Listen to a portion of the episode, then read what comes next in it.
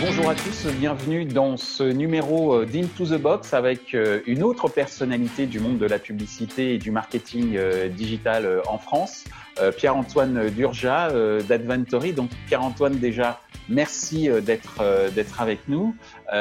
Déjà pour commencer, comment vas-tu et comment vont les membres de ta famille et également tes collaboratrices et collaborateurs? Comment vont-ils? Écoute, tout, tout, va bien pour nous. Euh, J'avoue qu'il y a un côté pas désagréable à être à la maison. On a la chance d'avoir un peu de place et d'être dans la verdure. La famille se porte bien.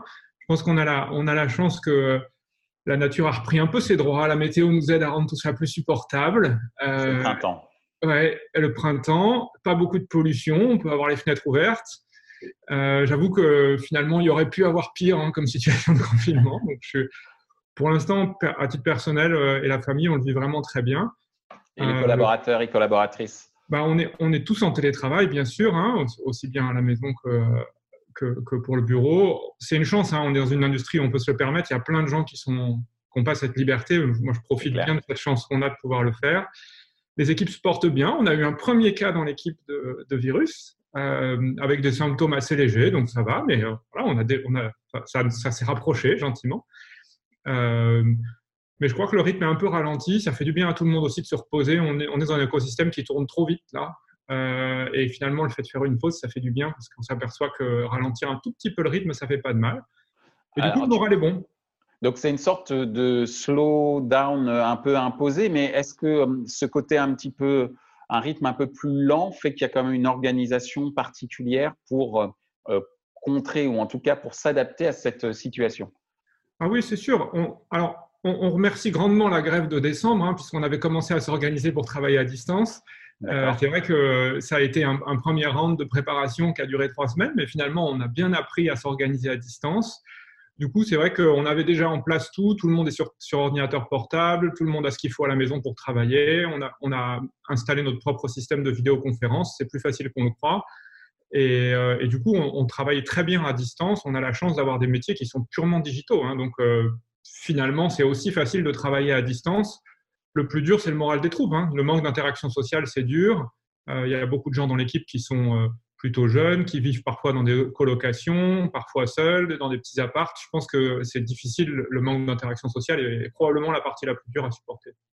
Et comment tu pallies, euh, tu essayes de pallier à, ce fait, ou en tout cas, euh, si à, ton niveau, tu peux essayer de, l'atténuer euh? oh, Je crois qu'ils se débrouillent bien entre eux. Il y a des apéros, ça écoute de la musique, ça, passe du temps ensemble. les chats nous sauvent la vie, les vidéos nous sauvent la vie. Je crois qu'il y a, il y a un peu de tout. On redécouvre plein d'autres façons de communiquer au quotidien. Et c'est pareil avec la famille. Finalement, je crois que j'ai jamais passé autant de temps au téléphone avec ma famille que, depuis qu'il y a le coronavirus. Donc, moi, je vois plein de choses positives dans tout ça même si on, vit avec une épée de Damoclès économique, il faut profiter de, tous ces temps qui nous sont donnés pour faire plus de choses. Tu parles d'épée de Damoclès en ce qui concerne euh, l'économie, donc le business. Comment, euh, quels sont les dispositifs que vous mettez en place chez Adventory pour préparer ce fameux, ce fameux jour d'après? Oui, alors on a, on a une réduction, nous, d'activité d'à peu près 50%. Hein. Nos clients, c'est l'automobile, euh, le voyage, le tourisme, la distribution.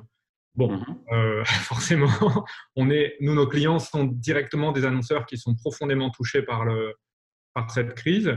Donc, ils nous ont tout de suite demandé de suspendre nos activités. Euh, néanmoins, toute la partie conseil de notre activité qui reste très importante, euh, la conception de scénarios, la préparation des campagnes, l'analyse de performance, tous ces sujets-là restent très actifs. Et c'est même l'occasion d'aller un peu plus en profondeur. Donc, c'est assez agréable, en fait, parce qu'on a le temps de faire des choses et nos clients aussi, les annonceurs, sont un peu plus là pour répondre aux questions et approfondir. Donc, je trouve ça agréable. Bon, néanmoins, évidemment, l'équipe qui accompagne nos clients au quotidien, elle a été mise à peu près à 50% en chômage partiel, euh, ce qui est voilà, l'attitude logique à avoir. Euh, l'équipe de développement logiciel qui fabrique le produit, elle, est toujours à 100%. Au contraire, on en profite pour euh, faire avancer les choses du produit qu'on voulait faire avancer. donc voilà, c'est un peu l'équilibre du budget d'inventory qu'on essaie de, de construire. on, on a, aussi des formations. On avait mis en place, nous, tous les mercredis, une session de formation avec toute l'équipe. On est en train de remettre ça en place à distance. Voilà, on essaie d'un peu euh, euh, gérer. Maintenant, le, jour d'après, c'est moi, ce que je trouve assez agréable, c'est que c'est impossible de prévoir à quoi ça ressemblera. Pour moi, je ne me sens pas capable de prévoir aujourd'hui. Les conséquences économiques, sociales sont vraiment un vrai bouleversement. du coup, je trouve ça agréable. On a l'esprit libre parce qu'on ne peut pas vraiment réfléchir à ce qui va se passer. Donc, on peut passer un peu plus d'énergie dans le quotidien. Euh, je pense que le gouvernement a mis en place un dispositif qui est vraiment fabuleux pour, euh, pour supporter la relance. On ne sait pas encore combien il coûtera, mais c'est assez exemplaire d'avoir déployé aussi vite un aussi gros euh, dispositif. et je pense que voilà, ça nous rappelle un peu l'importance de, nos institutions. En 2008, on n'avait pas vu hein, le rôle des institutions. Elles sont restées très discrètes dans la crise pour pas faire paniquer tout le monde. Bon, ben là, on voit ce que ça donne et on voit pourquoi on a besoin d'institutions fortes pour, pour aider la gestion du pays.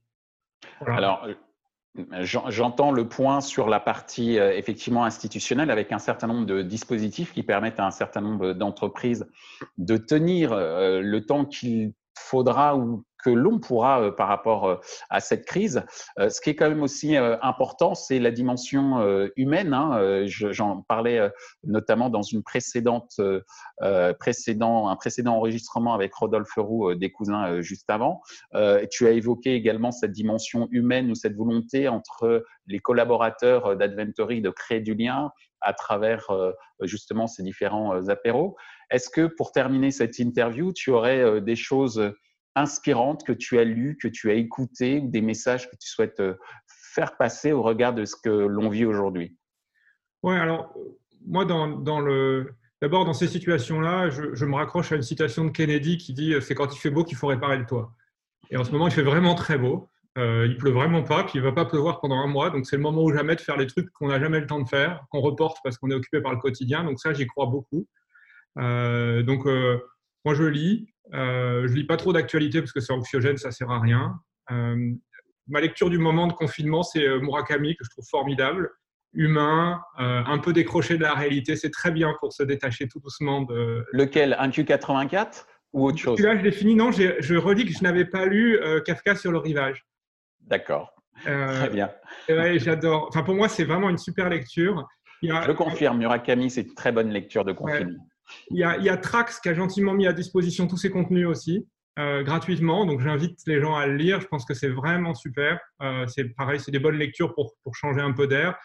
Je pense qu'il faut, il faut faire du sport, il faut apprendre à faire la cuisine parce qu'on en aura besoin. et, et, euh, et, puis je pense qu'il faut pas. Enfin moi je dirais, si j'avais un petit avis à donner, c'est de pas passer trop de temps devant les écrans. C'est tentant de se laisser happer par les écrans et donc j'essaye de de lire, de faire de la cuisine, j'en sais rien, tricoter, rêver, euh, méditer, faire du yoga, mais on passe trop de temps devant les écrans. C'est difficile à la maison de se séparer des écrans. Confiné, je pense que s'il y avait bien une chose à faire, c'est d'essayer de ne pas y passer trop de temps. Bah, bah, en tout cas, euh, Pierre-Antoine, merci euh, pour, pour ton conseil, pour tes conseils et également pour avoir participé à, ce numéro de Into the Box et d'avoir aussi inspiré un certain nombre de gens qui nous regardent sur les bonnes attitudes euh, de ton point de vue à adopter pour pouvoir euh, euh, s'adapter à cette, à cette crise du coronavirus. Merci beaucoup à toi, Pierre-Antoine, et je te dis à très très bientôt. Merci, Michel. À très bientôt. Ainsi s'achève ce numéro d'Into the Box avec Pierre-Antoine Durja d'Adventory. Ce que l'on retiendra de son intervention, c'est euh, un conseil très important euh, de son point de vue, à savoir euh, délaisser au maximum les activités numériques en dehors des moments opérationnels ou, professionnels, des activités professionnelles, pour s'adonner tout simplement à la lecture, s'adonner à la cuisine et se retrouver en famille. Voilà, je vous dis à très bientôt pour un prochain numéro d'Into the Box.